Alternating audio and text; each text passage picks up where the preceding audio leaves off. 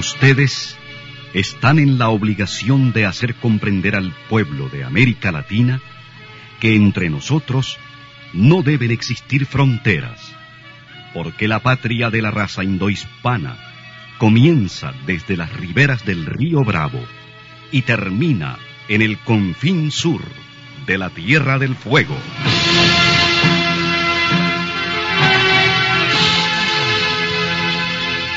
Sin fronteras. Un recorrido por los campos sin límites de la información, la música, la cultura, la economía y el deporte. Los hechos y los hombres que todos los días construyen un mundo sin fronteras. Muy buenos días, bienvenidos y bienvenidas a Sin Fronteras. Primer programa de agosto, 3 de agosto, lunes 2020, con Luis Enrique Guerrero y con Carlos José Hurtado, cuando son las 6 de la mañana con 29 minutos. Sin Fronteras, la revista, con William Griggs Vivado. Sintonícenos en Radio La Primerísima, 91.7 y 105.3 FM. En la web www.radiolaprimerísima.com. En Bluefields, Radio Única, 105.5 FM. Radio Bluefield Stereo, 96.5 FM. Radio Caribe en Bilwi, 100.9 FM. Y Radio Qué Buena en San Isidro Matagalpa, 104.5 FM.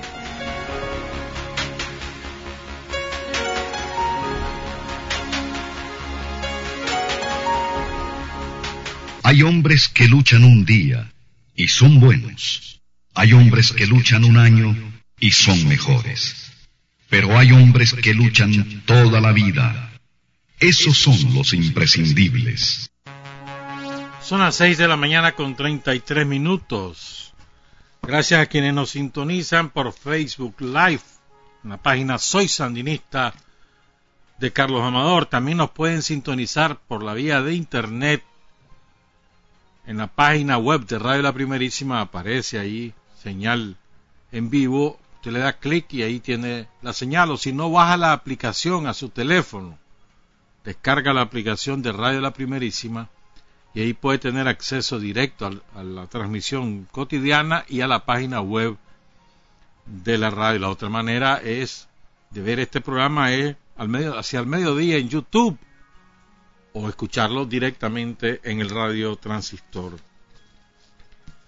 Siempre olvido saludar en su cumpleaños, que es el 22 de julio, a una gran amiga, una extraordinaria compañera profesional, una militante de, hace no sé cuántos años, más de 40 años en la Juventud Sandinista, en la brigada, este, para cortar caña de azúcar, para cortar algodón, para cortar café. Se graduó en Cuba. Estamos hablando de la compañera Adaluz Moreno Delgadillo, que estuvo cumpliendo ya, creo que ya sobrepasó, sí, ya debe estar en la edad de jubilación. Así que otra vez tarde, todos los años se me olvida, pero ahora sí me recordé saludar a Ada Luz Moreno Delgadillo, una extraordinaria compañera. Saludo a Julio César Hernández, que nos escucha ahí en las casas del pueblo, es verdad, ahí por, por Loyola, por el colegio Loyola. Muchas gracias por su audiencia, compañero. Te fijas, te fijas, si tenés paciencia, el tiempo va dando la razón. Vamos a hablar más tarde de, de la del primer de la primera acción del plan del nuevo plan conspirativo del gobierno de Estados Unidos que ocurrió el día viernes. Ya vamos a hablar de eso. Pero antes vamos a hablar de otras cosas. Pero yo te decía, te fijas, si tenés paciencia, el tiempo demuestra que tenemos la razón. Pero yo vi algunos impacientes, que qué barbaridad, que dejen pasar a los nicas de Peña Blanca, no hermano, hay que ser responsable. El gobierno de la República es responsable por seis millones y medio de nicaragüenses. Sí, todos tenemos derecho a estar en nuestro país, pero hay que hacerlo, en esta emergencia hay que hacerlo de acuerdo a determinados parámetros, a un protocolo no podés poner en riesgo a comunidades enteras. Si dejas pasar a todo el mundo y vienen contagiados.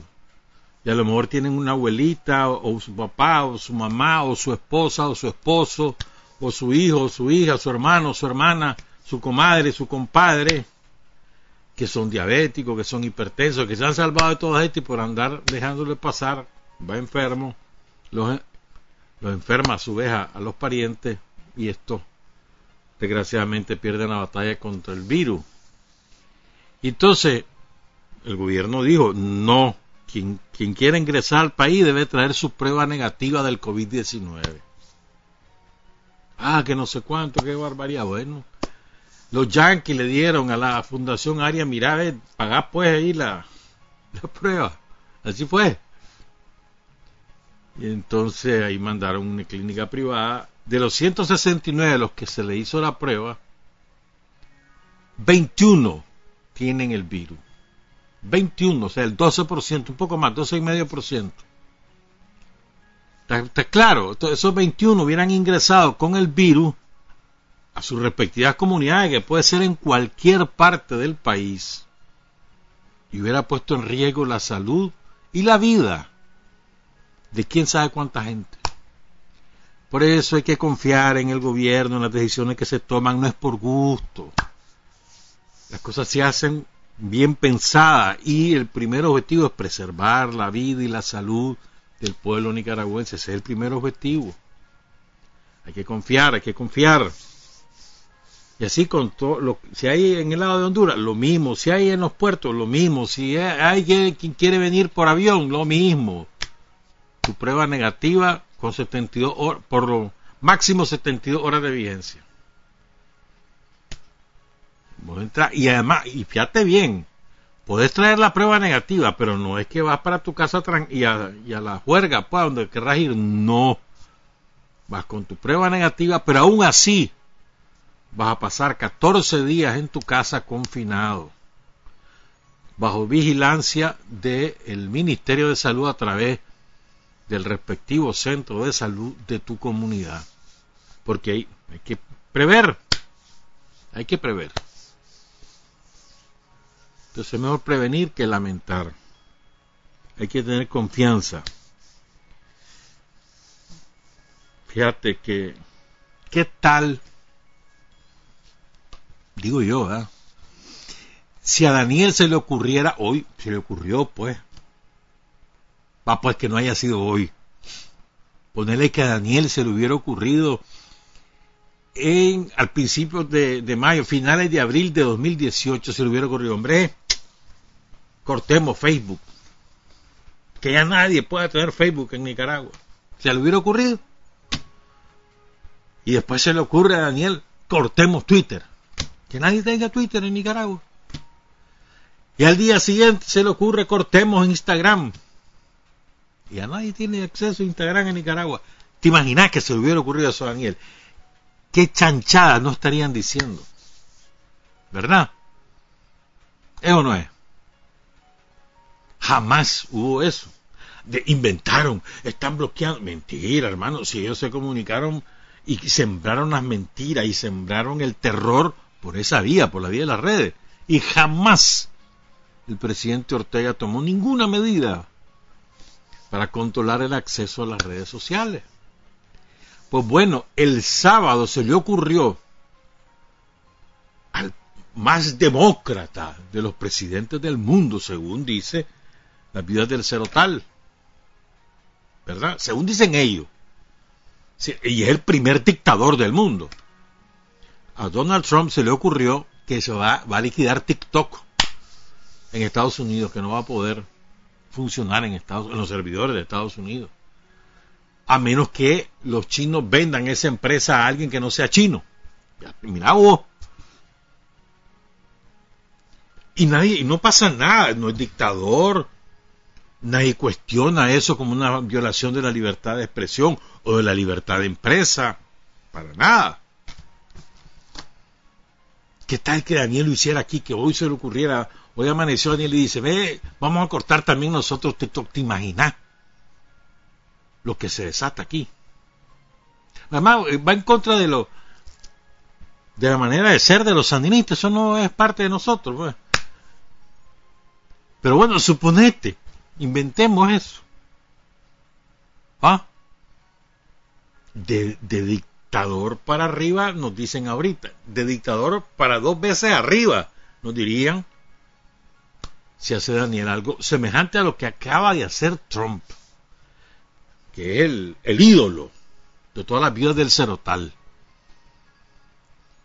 Todavía no lo ha cerrado porque tiene que, sortear algunos impedimentos legales, pero puede hacerlo. Por una decisión ejecutiva puede hacerlo.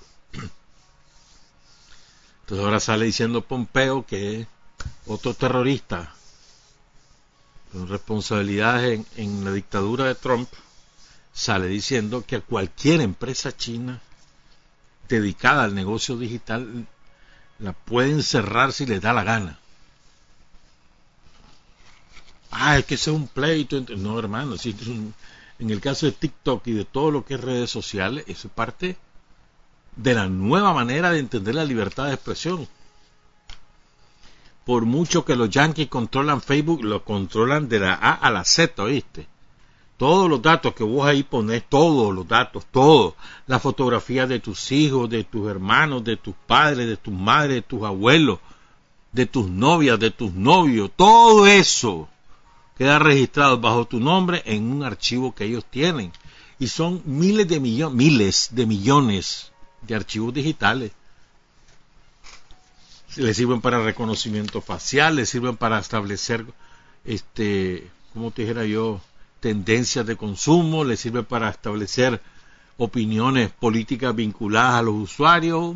Imagínate que vos cuando va, ahora llegas a Estados Unidos, enseñame tu Facebook. Incluso cuando vayas a pedir visa a la embajada norteamericana, a ver, tiene cuenta de Facebook, enséñemela. Y la de Twitter, enséñemela. Y la de Instagram, enséñemela. Cuando vas a pedir, ¿lo viste? Ah, pero no es dictadura, no, no, eso no es dictadura. No. Es una democracia que se defiende. Doble moral. Bueno, antes de que hablemos de lo que ocurrió el viernes, que les vamos a ofrecer un punto de vista diferente, les anuncio en la página web de Radio La Primerísima, acabamos de publicar la versión en español del documento al que nos referimos el viernes pasado. Los términos de referencia que la IDE establece, la USAID, para contratar a una empresa de origen norteamericano que se encargue de la conspiración en Nicaragua para propiciar condiciones que le permitan a los yanquis el golpe, un golpe de Estado en Nicaragua. Está en la página web de Radio La Primerísima. Ahí lo pueden descargar el documento. Está en Word y también está la versión original en inglés. Agradecemos al compañero que desde Estados Unidos nos hizo la traducción que nos reservamos su nombre por razones obvias y que ya hemos, repito, colocado en la página web. El documento de la idea, el complot, la conspiración para tumbar al FSLN del gobierno legítimo que ha conquistado por los votos. El, el primero de agosto, todos los primeros de agosto, nosotros los sandinistas recordamos la, los combates del Sauce. Ahí cayó, y eso es lo que más recordamos, Arlenciún. Pero realmente ahí cayeron bastantes más compañeros.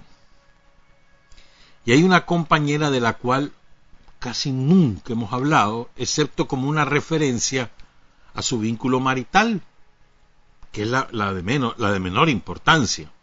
Es una auténtica heroína, Estamos hablando de Julia Herrera Picado, que un par de años antes se había casado con Germán Pomares Ordóñez, el Danto. Julita, como todos la conocían en ese tiempo, cae a los 22 años. Arlen tenía 20 años. ¿Cuál es la ventaja para recordar con mayor fuerza a Arlen? Es que había mucha foto de ella. Y su belleza también enamoró a la opinión pública de la época y continúa enamorando a todo el sandinismo. Y de Julita hay muy poquitas fotos. Realmente solo conozco una. Conozco solamente una. Y vamos a explicar por qué. Entonces, el 1 de agosto de 1975, la Guardia rodea una escuela guerrillera que había organizado de manera clandestina el Frente Sanito en unas fincas ahí en el Sauce. Hay una reacción de todos los compañeros, sobre todo los de mayor experiencia, que se enfrentan a la guardia. Y hay un grupo de ellos que se quedan resistiendo, dando oportunidad a los demás a replegarse y salvar la vida. Entre quienes se quedan defendiendo la vida de sus compañeros está Julia Herrera Picado y Arlenciú. ¿Por qué? Pero ¿por qué conocemos tan poquito de Julita? Entonces yo quiero compartir con ustedes el testimonio de su hermana, de Nora Claudina Herrera Picado, que ha sido publicado también en la página web de la primerísima desde la noche del viernes. Ella es, la hermana de, Julita, es, pongan cuidado, médica, ginecóloga y obstetra. O sea, toda una profesional. Lo que hubiera sido Julita probablemente toda una profesional X. Pero murió en combate, ofreció su vida por el pueblo de Nicaragua y por la revolución. Y quiero introducirlo con esta frase, que es la frase que no, no pude encontrar en, la hoja que andaba impresa el día viernes, pero que cae a nivel dedo. Una frase de Sandino. Me dirijo a ustedes, traidores, impostores, rufianes, sobornados, panfleteros. Poneos de rodillas todos vosotros, porque voy a invocar el sagrado nombre de mis inconquistables hermanos que han muerto defendiendo la libertad de Nicaragua. Rufo Antonio Marín y enumera a otros compañeros. Y aquí decimos Julia Herrera Picado. La única foto, repetimos, es esta que, estamos viendo en pantalla, que es una foto de ella probablemente en su graduación de primaria, porque ella no logró concluir su estudio de bachillerato, según recuerdo. Y hay otra foto donde está, que la podés tomar, eh, se me olvidó, Carlos, la, la podés tomar de, de la web, es el tercer artículo de opinión. En esa foto están doña Tere Picado, la mamá de Julita, que acaba de morir, murió en mayo. Acaba de morir, ya estaba bastante mayor. Doña Tere Picado está en esa foto también Germán Pomares Herrera, un gran compañero a quien tuvimos la oportunidad de conocer y, entablar amistad, que falleció hace ya casi cuatro años y a su lado está Norita, la hermana de Julita. Vamos a leer este testimonio. Y oigan ustedes los detalles porque los vamos a ir comentando. Julia Herrera de Pomares, nacida en 1953 en el viejo departamento de Chinandega, en la finca Santa Cecilia, hija de Carlos Manuel Herrera Cruz y de Teresa Picado debido a que sus padres anduvieron de hacienda en hacienda, la puntañata, el tanque, la barra, decidieron enviar a Julia a vivir con su abuelita materna a la ciudad de León, para que estudiara, se preparara y no anduviera como ellos, que eran obreros agrícolas. Nuestro padre nos contaba que para las marchas del 14 de septiembre, él llegaba a León para pasarle a Julia agua o algo de, comer o algo de tomar, ya que en ese tiempo los estudiantes recorrían largas distancias bajo el inclemente sol y muchas niñas se desmayaban. Nuestro padre recordaba que cuando él era niño, su papá ya había fallecido y no había quien a él le pasara algo de comer o de tomar. Por eso él llegaba a León cuando a Julia le tocaba marchar durante las fiestas patrias para que su hija no tuviera sed ni hambre. Mira qué cosa más hermosa, ¿no? ¿Qué, es esto de amor más extraordinario? Él sabía que su chavala iba, iba a marchar el 14, los desfiles patrios. Se dejaba venir de, de donde estuviera trabajando, allá en el viejo, en la finca que estuviera trabajando, se dejaba venir a León con el propósito de ir siguiendo a la hija a lo largo del desfile y pasarle agua, o pasarle una gaseosa, o pasarle un fresco, o pasarle un pico, o algo de comer. Porque no quería que su hija sufriera lo que él había sufrido en los desfiles, que nadie le pasaba nada y se iba muriendo de la sed. Ah, qué bonito esto, qué cosa más bonita. Y acordate que eso, León, hermano, con el calorazo que hace el León, con las cuadras leonesas que son de 110 metros, ¿Te imaginas ahí recorriendo, qué sé yo, 15, 20 cuadras, dos kilómetros y medio, además marchando? Y si son, y si son parte de la banda de guerra, peor. Sigo, pues. Julia estudió su primaria y se graduó a los 15 años en el Colegio de Señoritas de la Recolección. Nuestro padre, don Carlos Herrera, vendió una fanega de maíz para cubrir todos los gastos para su graduación.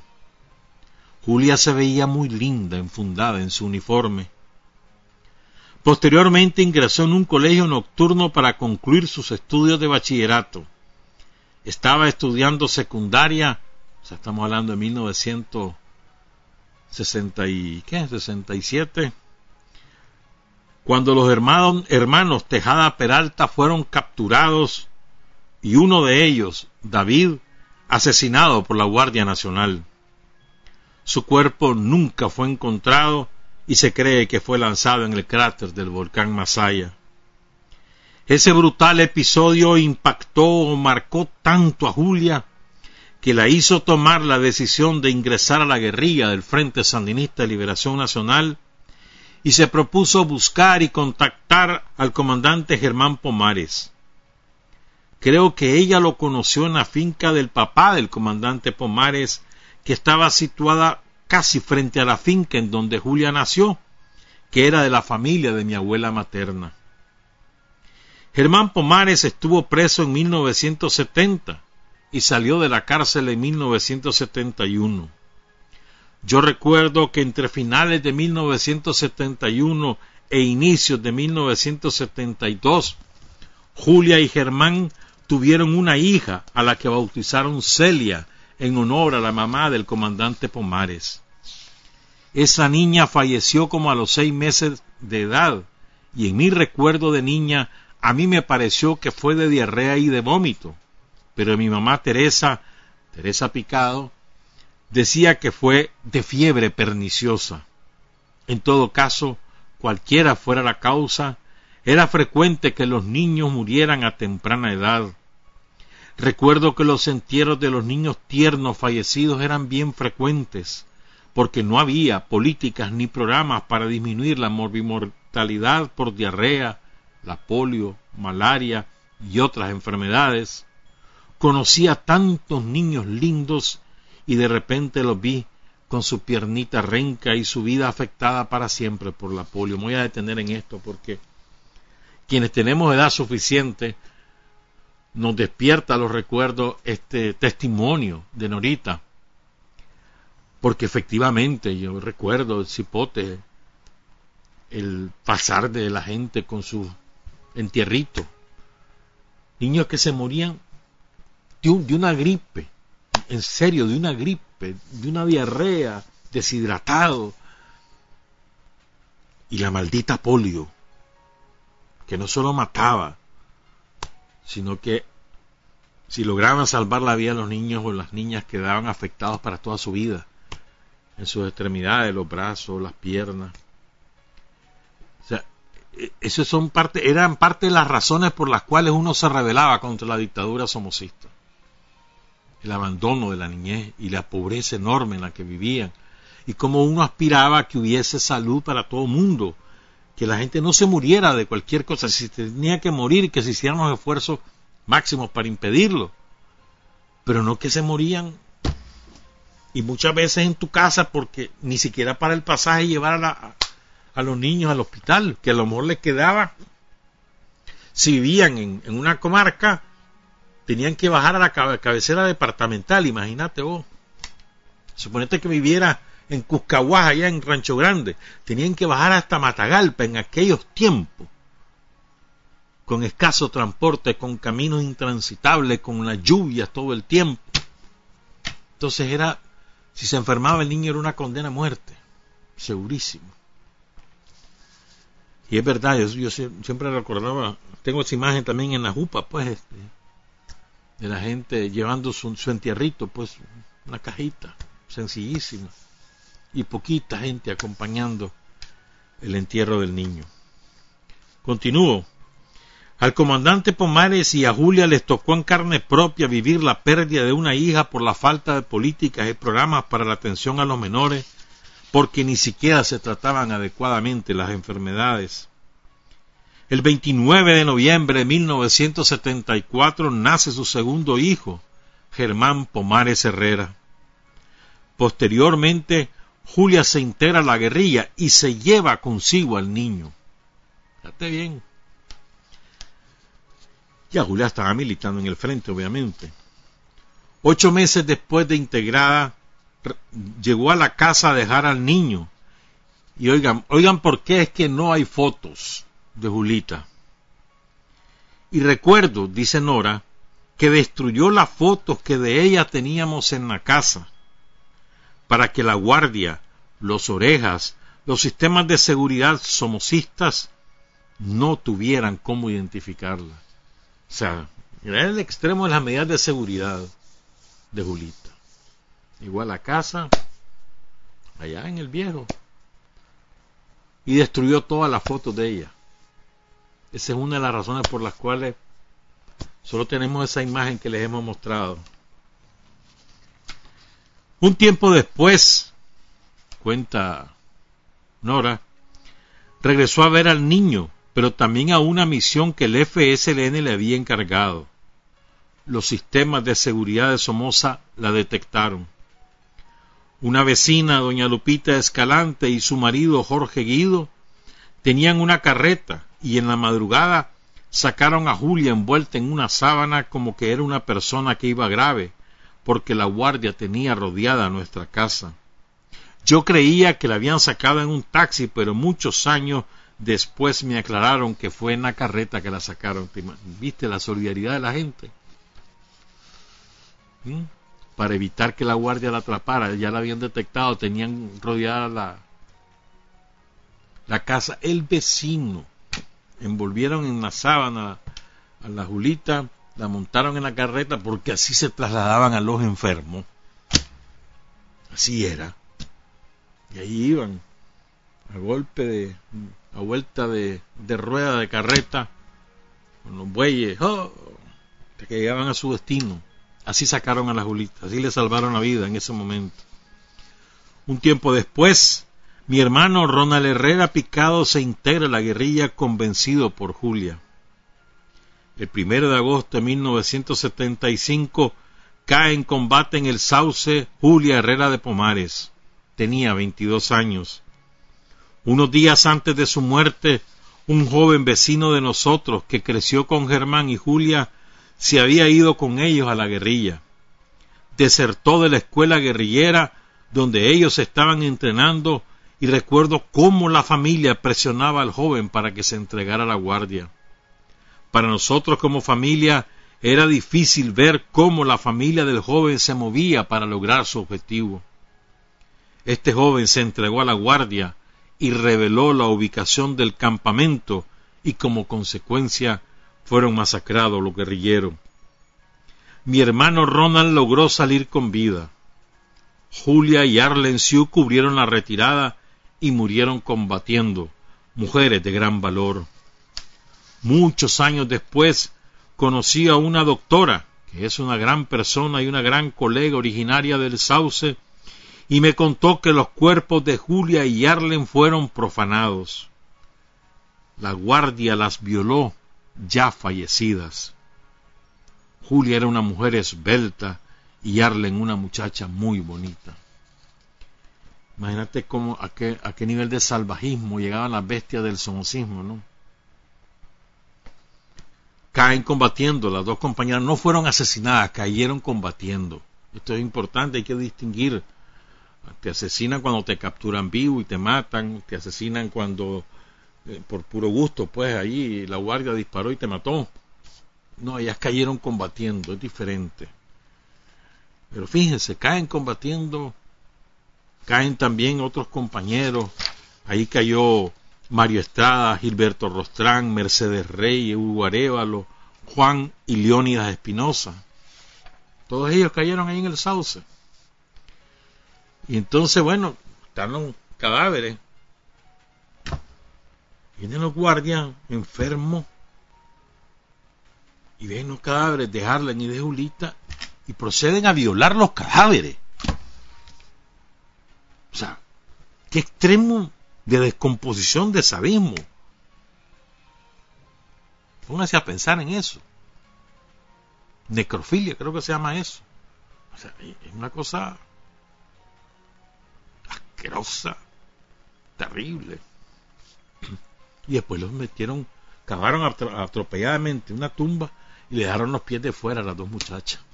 Un hoyo cualquiera, apurado ya, después de haber satisfecho sus instintos animales. Tras cometer su atroz, bueno, su atroz acción, bueno, ya les conté esto. Los campesinos de la zona, cuando vieron que los guardias se habían ido, les dieron sepultura de manera civilizada.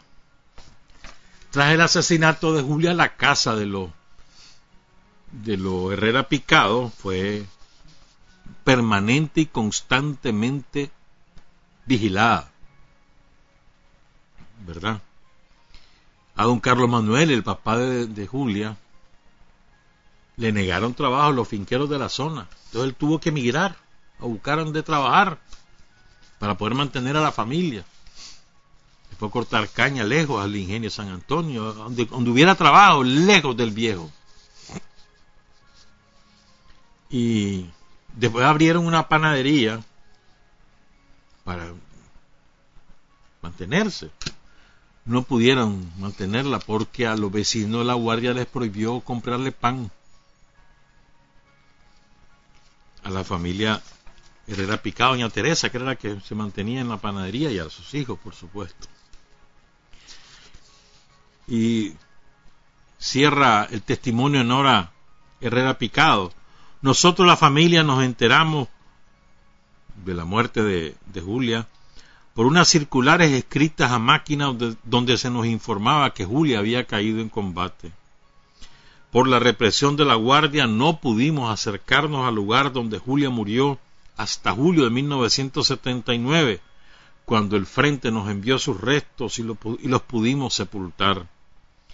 Mi madre, doña Teresa Picado, creo que siempre la esperó, porque no pudo ver su cuerpo cuando Julia fue abatida, pues la guardia no lo permitió. El pasado 22 de mayo, doña Teresa Picado partió hacia donde el Creador, y estoy segura que se encontraron y se abrazaron indefinidamente. Y ahí también se encontró Julita con su hijo hace rato, ¿no? Con Germán Pomares Herrera, Doña Teresa se encontró con su nieto. Un saludo a Honora, muchas gracias por su, testimonio. Un saludo a toda la familia Herrera Picado. Saludo a Yaosca, la viuda de Germán, Yaosca Luna. Honor y gloria a nuestros héroes y mártires. Honor y gloria a Julita Herrera Picado, viuda del comandante Germán Pomares. Siete de la mañana con cinco minutos. Para decir la verdad hay cinco dificultades. Tener el coraje para comunicarla, la inteligencia para reconocerla, el arte para convertirla en arma, la capacidad para seleccionar a aquellos en cuyas manos será útil y la habilidad para propagarla. Está usted sintonizando Sin Fronteras. Son las 7 de la mañana con 10 minutos. Hablemos pues de lo del viernes. yo les decía que vamos a ofrecer un punto de vista diferente. Cuando yo me enteré de la noticia, como a los 10 o 15 minutos, me dio un gran pesar. ¿Ve? Se incendió la capilla, la sangre de Cristo. Hasta ahí, todavía yo no sabía que la sangre de Cristo había sido pulverizada por la llama. Pero me dio un gran pesar, pues, porque, uh, chica, ¿cómo habrá sido? Eso fue lo que imaginé, ¿cómo habrá sido eso? Y me acordé de mi abuela y de mi mamá, pues. Devota de la sangre de Cristo, así conocido a la sangre de Cristo, me acuerdo. Cipote. Yo acompañaba a mi abuela a veces, los domingos, a veces mis, otros hermanos, a la iglesia de San Antonio y eso sí, yo iba de chaval, iba a la bajada y a la subida de la sangre de Cristo, tanto para Semana Santa como para Julio. Fijo, mano. Entonces, aquí tengo en la jupa, en la memoria, la, música característica de la bajada y la subida, que es yo le, he intentado encontrar y todavía no, no le he hallado, pues, la música característica. Y yo me consta pues la enorme devoción del pueblo de Managua y de otras latitudes por la sangre de Cristo. Me consta. Entonces, una vez platicaba con una amiga sobre este tema, sobre la, piedad religiosa, la piedad popular, la devoción de, la gente humilde a las imágenes de la Iglesia Católica, y, coincidíamos en lo siguiente, lo que ¿Qué es lo que pasa cuando vos entras a la Basílica de Guadalupe? Yo también he entrado ahí, pues. Digo, no, no, eh, es una, o sea, si vos querés tener una idea de qué se tratan los fenómenos religiosos, tenés que conocerlo. Y, es lo que ocurre cuando vos estás en esos sitios, te encontrás con una energía, se siente la energía, enorme energía positiva. Entonces se concentra la energía positiva de la gente además que eh, de corazón cree que esa imagen representa a Jesucristo y a través de esa representación implora por o agradece, implora o agradece. Eso pasa, por ejemplo, con el Cristo negro del sauce, que tiene decenas de miles de devotos. O con la Virgen de la Concepción del Viejo.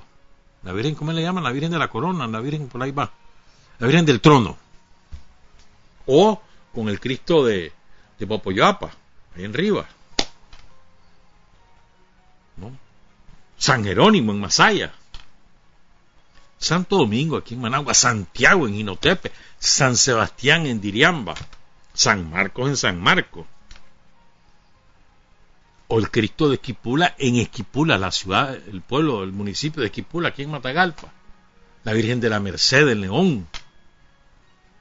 En León y en Matagalpa y en, y otros sitios también. O el Cristo que está en la ciudad antigua. Otro que tiene una enorme devoción. Entonces, ¿qué quiere contar con eso? Que son símbolos muy poderosos en el imaginario de, los creyentes católicos son muy poderosos. ¿Cómo será el poderío de la sangre de Cristo aquí en Managua? Y le voy a contar dos cositas. La primera, ¿cómo será el poderío de ese símbolo? La primera, cuando el terremoto, la iglesia San Antonio de Managua estaba regentada por los capuchinos, delegada por la arquidiócesis de Managua a los capuchinos la arquidiócesis ya era, ya era el, arzobispo, era el cardenal Obando y él había sustituido a Alfonso, ya no me acuerdo, a Reyes creo. Pero los capuchinos tenían la custodia de la sangre de Cristo y de la iglesia de San Antonio desde hacía como un siglo para entonces. Mucho tiempo. Entonces, cuando uno llegaba a la parroquia de San Antonio, te encontrabas a los capuchinos, que el característico su traje café, ¿no? que es una sotana con su cordón blanco. Entonces ocurre el terremoto y como los capuchinos también tenían también regentaban una pequeña capilla ubicada en Monte Tabor, en el kilómetro, ¿cuánto es ahí? El 14 de la carretera sur. era una pequeña capilla, y era una comunidad rural con casas muy distanciadas hacia las cuchillas, las cuchillas de, de la meseta de los pueblos. Pero era una comunidad rural. Hoy no, hoy es un, casi un barrio de Managua, porque hay muchas casas de gente de dinero y hay también casas de gente que no tiene dinero. Pero ahí la trasladaron porque ellos eran los custodios de la sangre de Cristo y se la llevaron a Monte Tabor. Y yo me acuerdo a la Toñita, por ejemplo, a la Clemen, qué sé yo. Incluso mi abuela en aquella época viajaban a Monte Tabor a ver, a rezarle a la sangre de Cristo. Estoy hablando del 73 hasta creo que el 82, si mal no recuerdo es hasta el 82.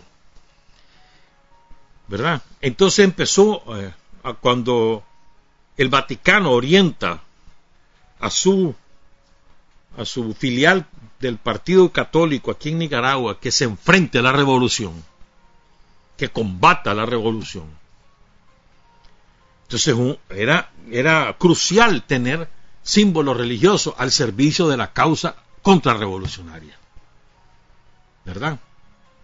Y el principal símbolo religioso en Nicaragua, perdón, en Managua, en Managua, en la ciudad de Managua, era la sangre de Cristo, pero no la, no la administraba la arquidiócesis, no la administraban los diocesanos, la administraban, la custodiaban los capuchinos, y los capuchinos no estaban metidos en ese combo, es una orden no son diocesanos, no dependen directamente del arzobispo, se subordinan en tanto parroquia, pero como orden no, se subordinan al Vaticano.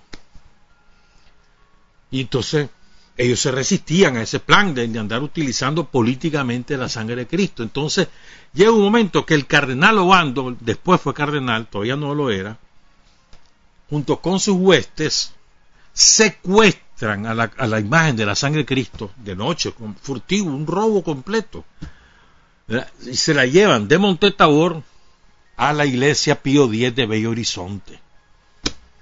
No existía la catedral. Y ahí se la llevan. Porque ahí eran ellos los que la administraban. Creo que ahí estuvo Polo Brene de, de párroco, si mal no recuerdo. Entonces, este, se la llevan para allá para poderla utilizar políticamente.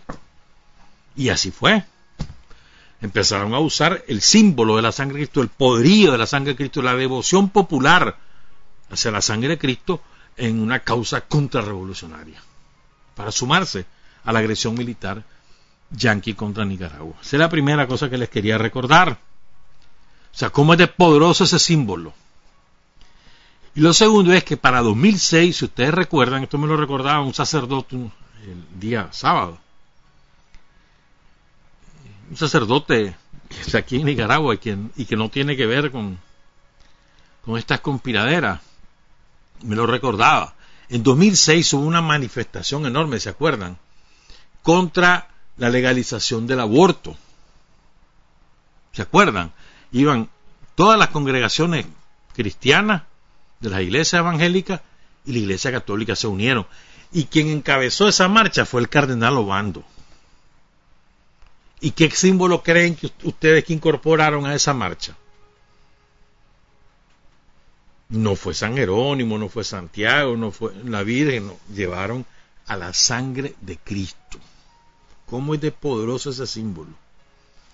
Y la sangre de Cristo acompañó esa marcha, que fue multitudinaria, y que culmina con la negación de ese aborto. Por cierto, recuerdo que una, que se, una hermana de un asesino somocista, y uno de los criminales, de los peores criminales de guerra de la dictadura, hermana de él, que ahora es periodista, y que le saca reales a Estados Unidos por borbotones, antisandinista total, después que fue gran militante. Esta señora decía que un pedazo que para que para que le parecía increíble, lo escribió en el 2017, que, que fuera más importante para los católicos un pedazo de madera que defender sus derechos. Increíble, ¿verdad? Ahora esta está desgarrándose la vestidura. de barbaridad lo que hicieron con la sangre de Cristo. Ella dijo que era un pedazo de madera. En el 2017. Bueno. Entonces es importante tener las dimensiones de lo que es la sangre de Cristo para una gran cantidad de católicos, sobre todo los católicos empobrecidos. Es un símbolo sumamente poderoso. Eso es lo primero que quería señalar. Voy a lo segundo. Y aquí probablemente voy a escaparme de lo que hemos estado leyendo y escuchando. Repito, yo, lo que yo primero dije, puchica, qué barbaridad, cómo dejaron que se quemara la sangre de Cristo. Versión de atentado la siembran los activistas de Brene. Nada más. Yo esperé a ver qué decía Rosario y Rosario habló del tema. Ese día habló Daniel, pero sobre la Fuerza Aérea y se limitó a hablar de la Fuerza Aérea. Estuvo el general Julio César Avilés, que habló un poquito, habló otro poquito. Daniel, media hora duró ese acto. A la una de la tarde habló Rosario. Rosario jamás habló de atentado. Jamás. Incluso ya Rosario decía, este es el peligro de la vela y, de, andar dejándolas encendidas y cerca de las imágenes. Por ahí se fue. Pero jamás habló de atentado. No me explico cómo nosotros caemos en esas trampas. No me lo explico por derecho. ¿Por qué no esperamos la versión oficial de que además nuestras instituciones no te mienten, te van a decir lo que realmente ocurrió? Ah, no, caímos en la trampa y empezamos a decir que no habíamos sido nosotros, sino que ellos. A ver, pero ¿quién está hablando de atentado? ¿Qué pruebas hay de que hubo un atentado? No hay ni una sola prueba de que fue un atentado. No hay prueba. A ver, cóctel molotov, eso lo inventaron después. A ver, cuando vos tengas un, artefacto explosivo de cualquier eh, potencia, eso deja rastros. No solo rastros materiales, físicos, es decir, eh, pedazos que quedan del artefacto explosivo, sino además la llamarada que queda claramente dibujada en algún sector. Eso, eso, los expertos lo saben, busquen expertos en incendio y van a verlo. O sea, pero es que, y además vos veías esa foto y vos lo que veías era una la tragedia pues de, las llamas que consumen la capilla, que la, la cápsula y además la propia imagen que tiene qué sé yo, casi 400 años. ¿No? Pero uno no veía en esa foto huella de atentado. No hay. Ah, no, los sandinistas caímos en la trampa. O sea, nos tendieron una trampa y nos pusieron a la defensiva. ¿Pero por qué? ¿Por qué nos dejamos atrapar ellos siembran sus cosas, déjenos que las siembren, déjenos que ellas se las crean. Nosotros no tenemos por qué creerles a ellos. Y la prueba es el primer informe de la Policía Nacional, que es eh, el propio viernes, y el segundo informe de la Policía Nacional, que es el sábado, lo confirman. No hubo atentado, hermano. No hubo atentado. Pero además te voy a decir otra cosa más. ¿Cómo te pones a negar o a no negar este evento cuando vos sabés que por principios, es parte de nuestros principios, el Frente Sandinista de Liberación Nacional jamás va a atentar contra la, religiosidad popular. Nunca. Así, nunca. Eso es categórico, absoluto. A mí incluso alguien me invitó a, a, a formular eh, una reacción en el hipotético caso que eso fuera así, me niego, porque eso jamás va a ser, jamás, jamás, jamás. Entonces, ¿qué fue lo que ocurrió? Yo no sé si, si Polo Brene está consciente o no. Ahí está una foto de una reunión que hubo entre el embajador Sullivan y Brene. No sé si ese matrimonio llega a tal proporción o a tal dimensión o a tantas raíces que Brené simplemente se convierte en un altoparlante y en un ejecutor de las políticas yanquis. No lo sé. Pero Brené sale hablando de atentado. Y fíjense bien, el primer comunicado, pongan cuidado en esto, el primer comunicado de la arquidiócesis de Managua sobre lo ocurrido dice que a las 11 de la mañana ocurrió. ¿Verdad? A las 11 de la mañana ocurrió, eso dice. Y habla de, y habla de, de atentado.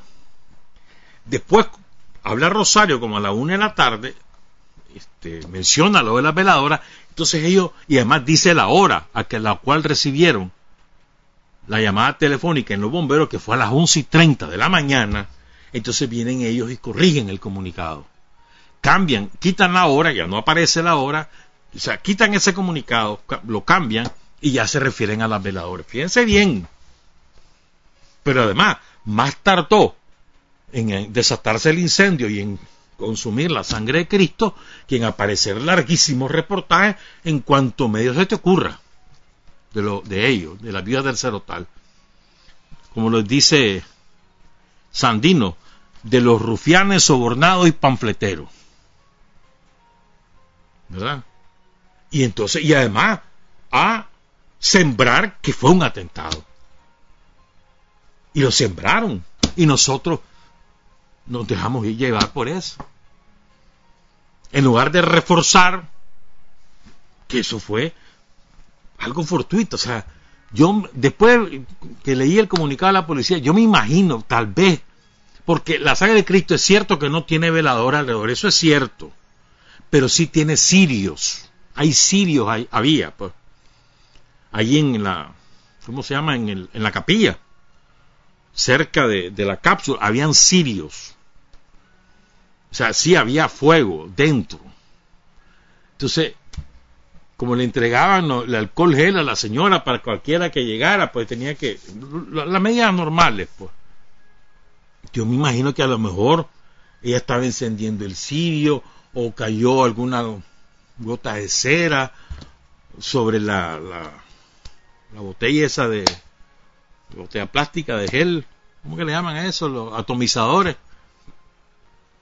Tal vez por ahí. Pero es un hecho que no hay evidencia física, no hay evidencia física de atentado, no existe. Dos veces llegaron los expertos ahí, dos veces, no hay evidencia de un atentado, hermano. ¿Por qué te empeñas en andarte emitiendo chochadas? No hay. Esa es una. Voy con otra. ¿verdad? ¿Cuánta gente había ahí en la catedral? Dos personas. Dos, ahí en la capilla, dos. La señora que vende veladora y el señor que está rezándole a la, a la sangre de Cristo. Más nadie. Mira las dos versiones que hay. Al principio, o sea, a las once y cuarenta, once y cuarenta y cinco, lo primero que dijeron, no hablaron de cóctel molotov ni nada. Lo primero que dijeron es que había llegado un hombre allí a la catedral preguntando a los que estaban en, la catedral, no a los que estaban en la capilla porque ahí solo había uno, a los que estaban en las bancas de la catedral rezando, lo que fuera, preguntando dónde quedaba la capilla de la sangre de Cristo. Entonces le indicaron dónde quedaba y que después se desató el incendio. Esa fue la primera versión. Después aparece otra versión de ellos todo para sembrar que es un atentado de ellos. Dicen, un encapuchado entró, lanzó el cóctel molotov y huyó, nadie lo vio. Encapuchado. ¿Cómo saben que era encapuchado? Alguien vio tirar ese artefacto y no reaccionó. No intentó capturarlo. No pegó grito, ayúdeme, ayúdeme, ayúdeme. Nadie, nadie. Y allí hay vigilantes en, la catedral, en, las dos entradas. En la entrada de arriba, frente a la Plaza del Sol, en las tres entradas. En la entrada norte, que queda por la DGI, ahí hay una calle, ahí hay otra entrada, y en la entrada sur, donde hay varias patrullas de la policía. Nadie pegó gritos de nada. Nadie pidió ayuda, nadie imploró. A nadie se le ocurrió agarrar su celular, para todo filman ni una, ni una imagen. Ahí ve el encapuchado, qué barbaridad, síganlo, atrápenlo, qué bárbaro, mira lo que acaba de hacer. Nadie. No existe. Después aparece una misteriosa ahí, es que sí, que fue un... Es que yo sé quién es, porque es uno que aquí venía... Se comenzaron a inventar, a buscar cómo inventar para sembrar la idea del atentado y utilizarlo, por lo tanto, políticamente, porque sí, como ocurrió en, la Catedral de Notre Dame, en París, ¿qué fue lo que pasó ahí? Una cosa terrible desde el punto de vista cultural y desde el punto de vista religioso para los franceses. Ahí no se sabe todavía exactamente qué fue lo que pasó que causó ese incendio. A nadie se le ha ocurrido decir que alguien atentó contra Notre Dame en nombre de nadie. Y ahí, en Francia, hay anarquistas, hay un movimiento ateo poderosísimo, un movimiento pro-abortista muy poderoso también, y nadie se le ocurrió decir que fueron ellos. Y después, de adelante, creo que también se, se quemó. O sea, digo, un accidente que culmina en incendio ocurre en cualquier lado del mundo, hermano. Y es tristísimo, pues, porque destruyó un símbolo tan poderoso y de tanto afecto que le tiene la gente católica, pues, los católicos de Managua. Y que causa conmoción. A mí me conmocionó, chucho, la sangre de Cristo. Yo me quedaba, qué barbaridad. Después dice el cardenal Brené, hace una improvisada conferencia de prensa, pongan cuidado. Y dice que ellos creían que el rostro de la sangre de Cristo era una sola pieza y que ahí se dieron cuenta que no, que había una capa superpuesta en el rostro de la sangre de Cristo. Y se dieron cuenta porque esa parte se cayó. Eso dice el cardenal Brenne. Y entonces aparece la parte caída del rostro de la sangre de Cristo, era y, tirada en el piso, chamuscada, ennegrecida, negra, negra. Ah, no, sale un cura ahí de los subalternos de Brenner diciendo que esa es la evidencia del artefacto explosivo. Estúpido. Si Brenner dijo que ese es el, rostro superpuesto que tenía la sangre de Cristo, lo dijo Brenner. Todos caemos en eso. Y nos dejamos guiar. Me explico, ¿no? Entonces ellos tuvieron éxito al sembrar la idea del atentado, tanto que hasta el Papa habló de atentado ayer. No culpó a nadie por cierto, pero habló de atentado. ¿no? Le sembraron idea. Y aparecen, eh, vos sabés que el Papa es jesuita. Aparecen los de aquí hablando de atentado también. A ver qué, qué fundamentos tienen para hablar de atentado. ¿Qué pruebas pueden demostrar que es un atentado? Díganme. ¿Dónde están las pruebas?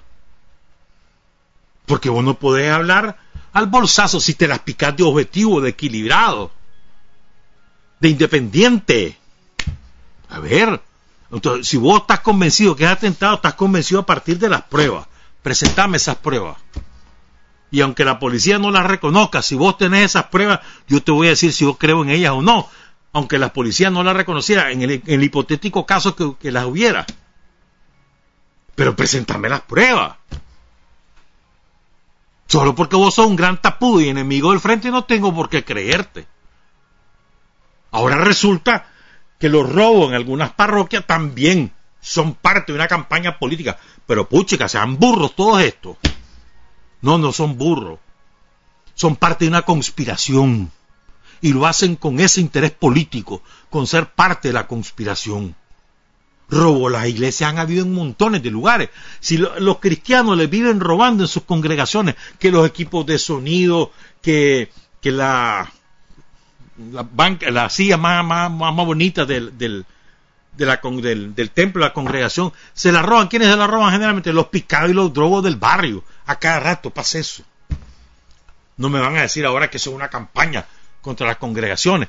Sale un idiota ahí que desgraciadamente es periodista diciendo que lo del Cine González, que era un militante de la juventud. No fregué, hombre.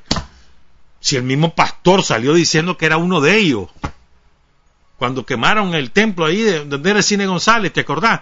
Y el mismo pastor salió diciendo que no quería que estuviera preso él. Él dijo eso.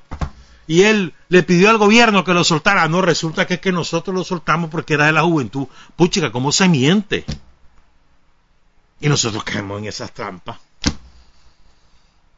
La evidencia no dice que haya habido atentado, hermano. Eso fue un accidente. ¿Cómo ocurrió? Hay que verlo. Los principales testigos son el feligrés y la vendedora de veladora. Lo que pasa es que me imagino que los dos, sobre todo a la vendedora, que, que no sé si es empleada de la catedral o si es que ella ahí vende y le dan permiso de vender, no lo sé. Pero me imagino que esa pobre mujer debe estar sometida a unas presiones terribles para que diga lo que quieren que diga. Pero no, a ver, siempre las palabras de un testigo deben estar soportadas por evidencia física. Si no, no son pruebas periciales, no son pruebas judiciales. y eso lo sabe todo el mundo.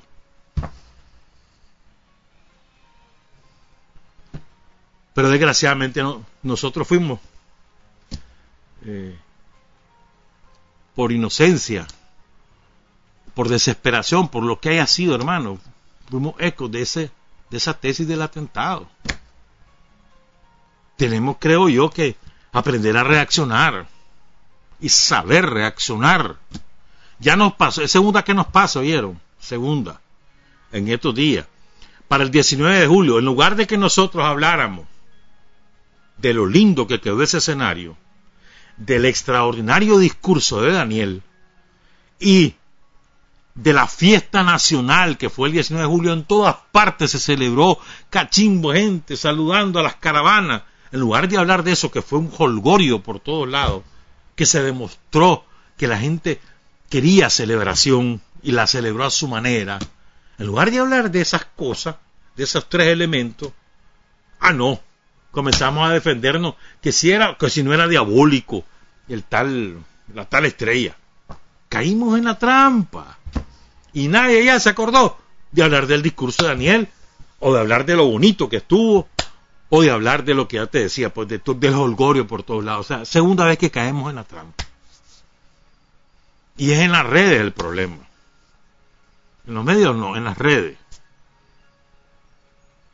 en todas las redes, en TikTok, en Instagram, en Facebook, en Twitter, caemos en esa trampa. Y nos ponemos a dar explicaciones. Metámonos en la UPA. Ellos jamás van a decir la verdad, jamás. Te voy a dar dos ejemplos. Dos ejemplos de cómo ellos sí eh, evitan reproducir contenido que no son los suyos y evitan incluso reaccionar políticamente sus los dirigentes del cero tal evitan reaccionar políticamente ante cosas que les son inconvenientes. Te voy a dar dos ejemplos. Y no es porque nosotros lo hayamos hecho, sino son los dos ejemplos que se me vienen a la mente cercanos. Primero, ¿te acordás cuando revelamos cómo distribuyeron los reales suministrados por el gobierno de Estados Unidos, cómo se los distribuyeron ellos? ¿Te acordás de eso? Documento en mano, ¿se acuerdan de eso? Díganme una sola publicación de ellos, una que se haya referido a ese documento. Una. Díganme, ¿qué dirigente del Cerotal salió reaccionando diciendo que eso es mentira? Díganme uno. No son babosos. Saben que están hasta eje. Mejor chitón pitillo.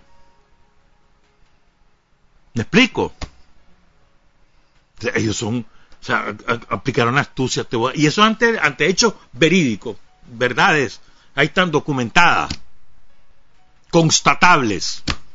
Nosotros es al revés. Son inventos de ellos, son puras mentiras. Sabemos que son mentiras y caemos en la trampa. Tomar el segundo.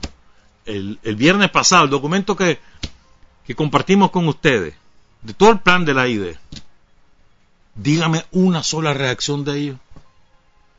La única es, empezaron a aplicarlo. Esa es la única.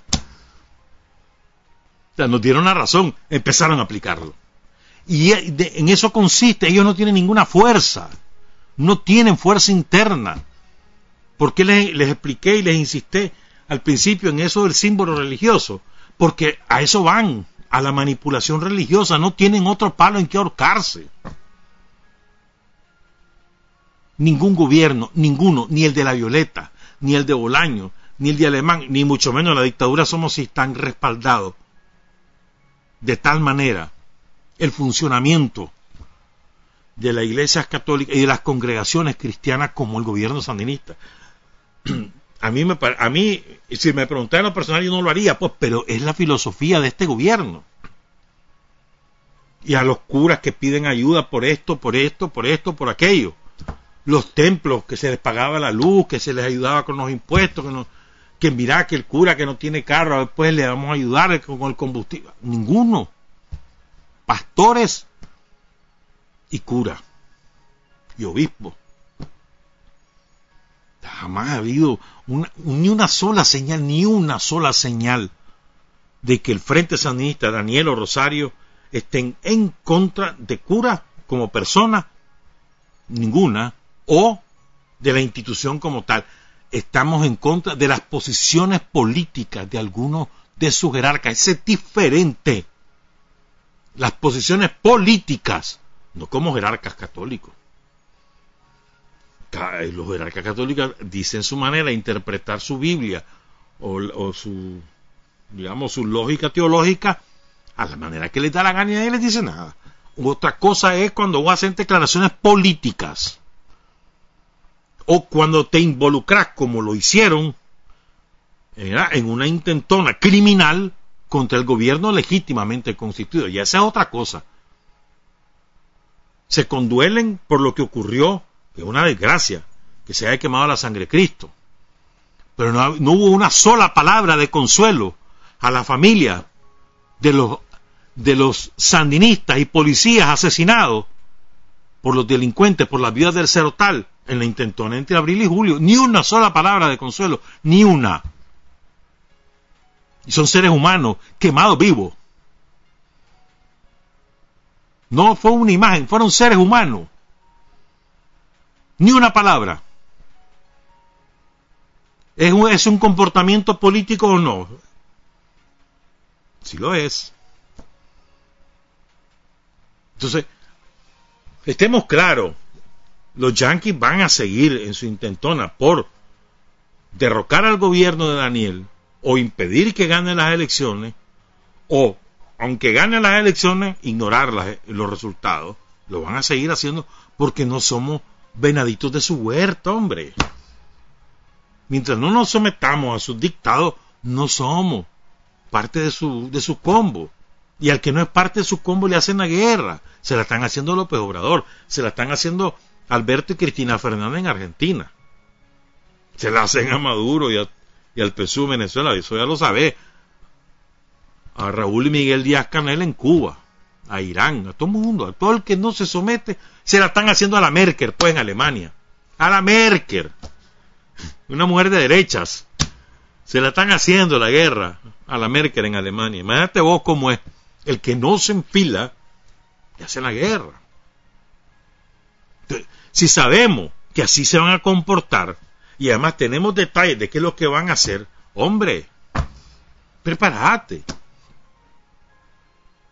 Prepárate. Primero hay que estar enterado, hay que estar informado. Segundo, hay que mantener la cohesión interna, la organización, estar listos al llamado, estar ojos al Cristo. Tercero, hay que hacer el trabajo político, hay que ir a la cosecha política de toda la obra de Daniel en estos 13, 14 años. Hay que ir. Estamos en elecciones y empezamos las elecciones. Bueno, entonces tenemos que ir a buscar el voto, a garantizar el voto, a cosechar lo que los programas de gobierno hacen. ¿No? Pero tenemos que, creo yo, resistir la tentación de andar reaccionando, creo yo, en mi opinión, en mi punto de vista, de andar reaccionando a cuanta babosada inventan estos desgraciados. Ay, dejémoslo. Ni siquiera se trata, es que algunos dicen, mira, hay que entrar a tal enlace y hay que darle medir. No, hermano, no hay que entrar, no hay que reaccionar de ninguna manera, ni en forma, ni nada. Déjenlo. Te querés dirigir, además la mayor parte de los contras que ahí participan que salen comentarios horrorosos sobre nosotros, la mayor parte son bots. Entonces, mejor, mejor tirarle un mensaje directo, hombre. Pues no andes reaccionando. Los hace grandes. Esa es mi opinión. ¿Verdad? En resumen, pues, una desgracia. Lo que ha ocurrido con la sangre de Cristo es una verdadera desgracia. Y nosotros lo que queremos es que salga a relucir la verdad. ¿Cuál va a ser nuestra principal arma? La verdad. Como siempre ha sido. para el sandinismo, la verdad. No le tenemos miedo a la verdad. Que salga la verdad. Que salga. Vas a ver. Primero, no hubo atentado. Segundo, que nos digan qué fue, cómo fue que ocurrió. Ya está. Que salga la verdad. Y la verdad, hay que hacer que se abra paso la verdad entre tanta infamia y tanta mentira y tanta manipulación política que hay de todos los serotales del somocismo. Son las 7 y 44, ya nos tenemos que ir, pero quiero terminar con algunas cosas. Voy a cambiar totalmente de tema, pero tiene que ver con nosotros los sandinistas.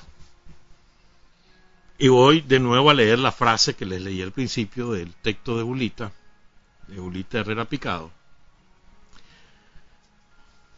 para que no se nos olviden estas cosas. Me dirijo a ustedes, traidores, impostores, rufianes, sobornados, panfleteros. Poneos de rodillas todos vosotros, porque voy a invocar el sagrado nombre de mis inconquistables hermanos que han muerto defendiendo la libertad de Nicaragua. Carlos Fonseca, desde quien voy a hablar, eso lo dijo Sandino, allá por 1930-31. En las notas sobre la montaña, el último documento escrito por Carlos Fonseca, fechado por el propio Carlos el 8 de octubre de 1976, un mes exacto después cae en combate en Cínica. En ese último documento voy a extraer algunos de sus pensamientos.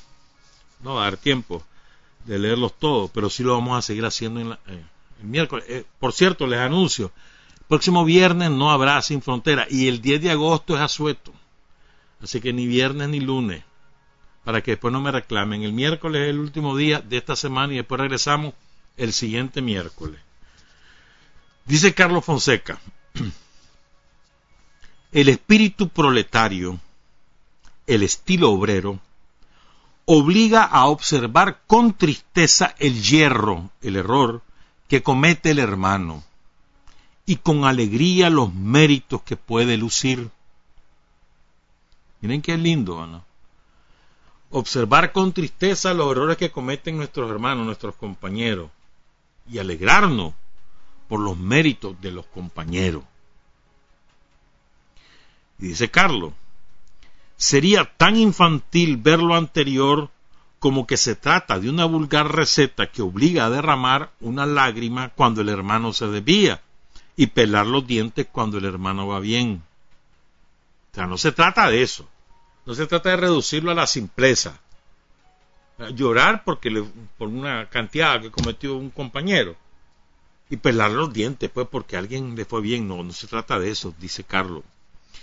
El asunto, dice él, presenta su complejidad. A veces es fácil atenerse a las normas señaladas, a veces es difícil.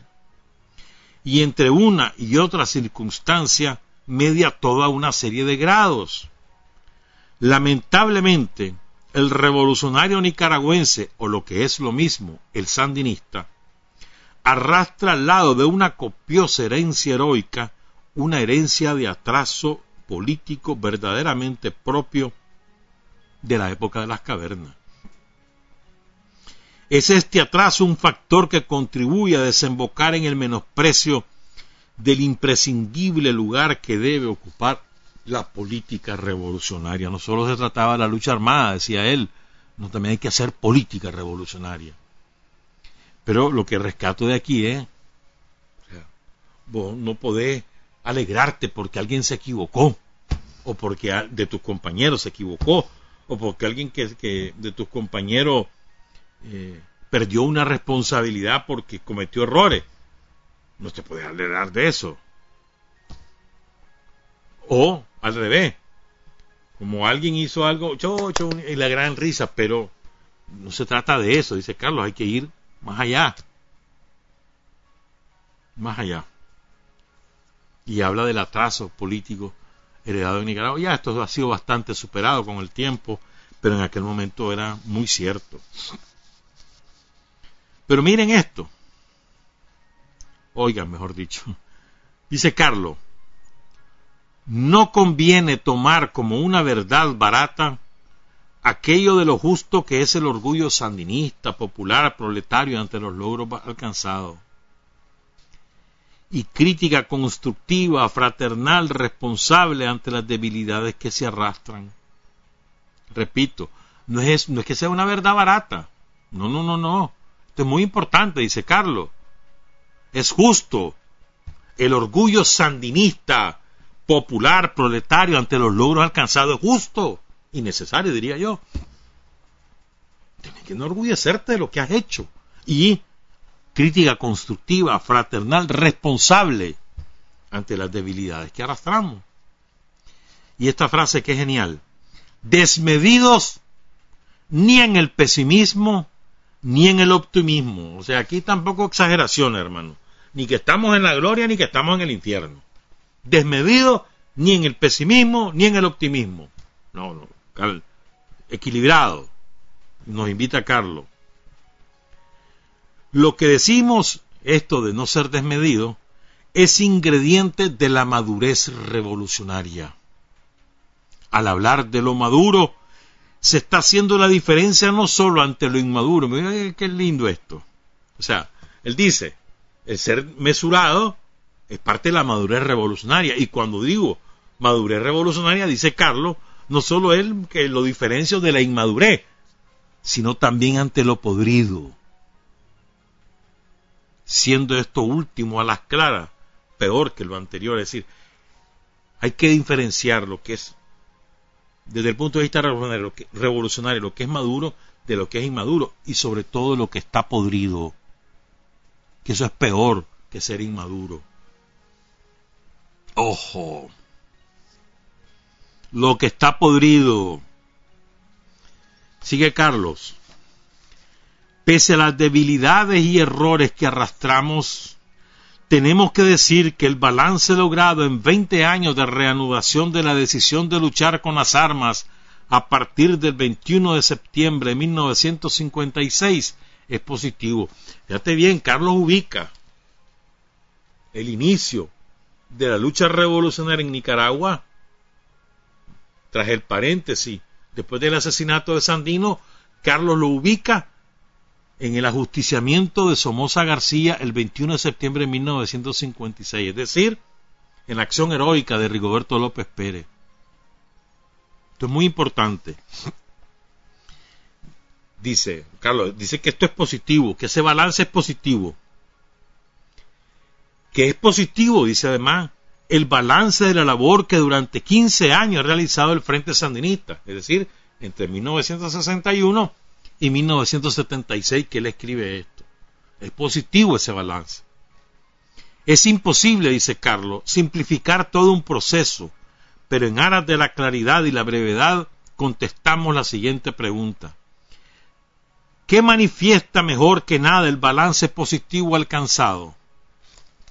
Oigan, la, respuesta a esta pregunta es, es de impacto. O sea, para Carlos Fonseca, que sintetiza los avances de la lucha revolucionaria en Nicaragua en aquel momento, de la lucha revolucionaria a partir del ajusticiamiento de Somoza García, o de la lucha revolucionaria a partir de la fundación del Frente Sandinista, ¿qué lo personifica o qué lo sintetiza? que sintetiza esos avances. Oigan que esta respuesta lo manifiesta el acero que tocamos en el militante clandestino urbano y en el militante de la guerrilla rural. Es decir, para él los avances se sintetizan en la conciencia, la valentía y la preparación de los militantes.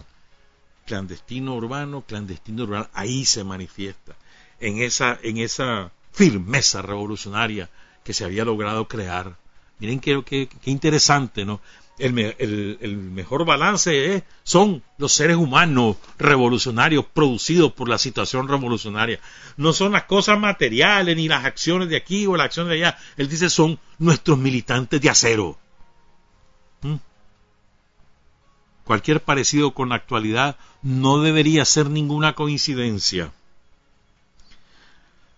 Dice Carlos, los grandes revolucionarios han dicho que una revolución vale por su capacidad para difundirse. Y en Nicaragua, a partir del reclutamiento de la primera choza campesina y de la primera casa urbana de seguridad en 1961, ha sido posible levantar una columna de combatientes de acero, que son el pavor de los rufianes adueñados de Nicaragua y la única esperanza de un pueblo sumido largamente en el dolor.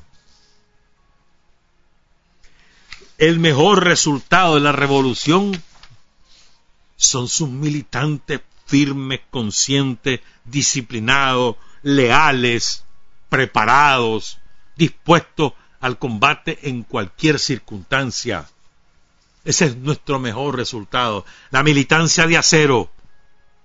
En palabras de Carlos Fonseca, y yo creo que eso, 44 años después, continúa vigente. Buenas tardes, buenas noches, buenos días trabajar, avanzar, combatir, vencer, patria y libertad. Revolución es sentido del momento histórico, es cambiar todo lo que debe ser cambiado, es igualdad y libertad plena, es ser tratado y tratar a los demás como seres humanos es emanciparnos por nosotros mismos y con nuestros propios esfuerzos.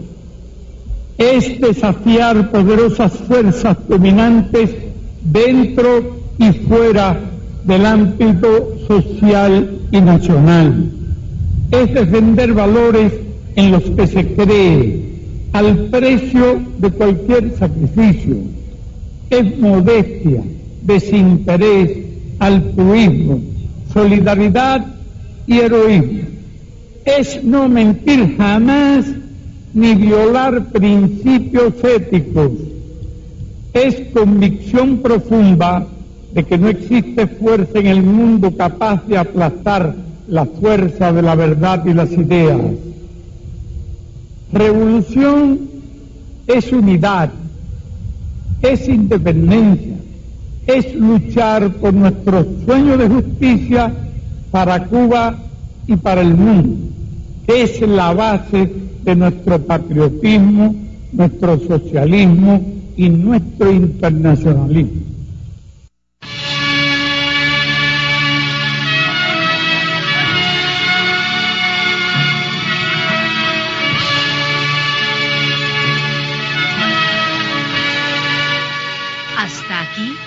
Usted y nosotros hemos recorrido el mundo sin fronteras. Los hechos que los hombres producen transformando su realidad desde aquí, Nicaragua, tierra de libertad.